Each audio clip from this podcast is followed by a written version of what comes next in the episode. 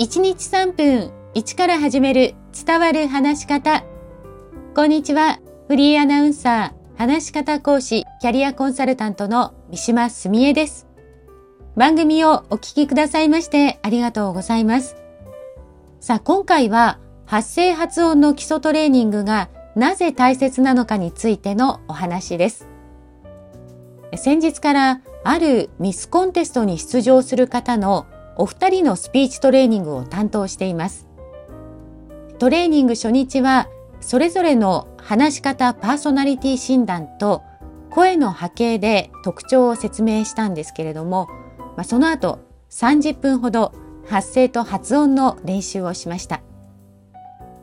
練習の最初は声は小さくてとっても細かったんですけれども2人とも終わる頃にはびっくりするほど声が変わっていました。まあ、本人たちが何よりびっくりしていましたね。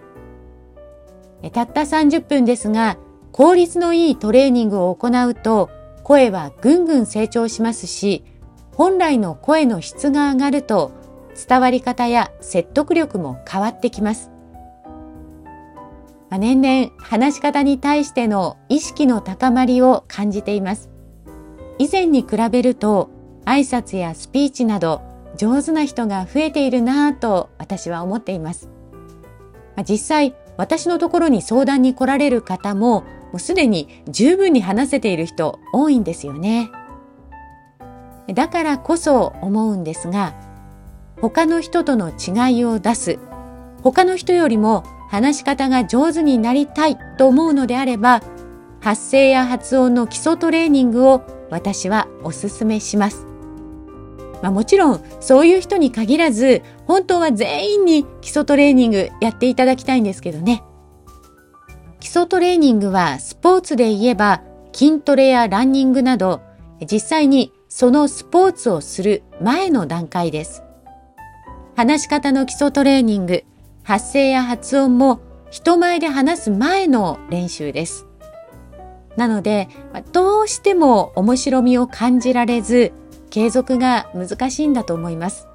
私もそうでしたから。はい。しかも、話し方の場合は、スポーツ以上に基礎トレーニングの必要性を感じないんでしょうね。理由は、基礎トレーニングをしなくても話せるから、聞いている人も聞き取れるからではないかと思います。それでもなぜ私が基礎トレーニングを進めるかというと、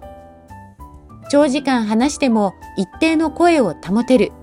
第一声で聞き手を引きつけられる、自由に表現ができるようになる。何より聞き手にあなたのメッセージが伝わりやすくなるからです。人がやらないところを鍛える、それが人との違いになります。今日も最後までお聴きくださいましてありがとうございました。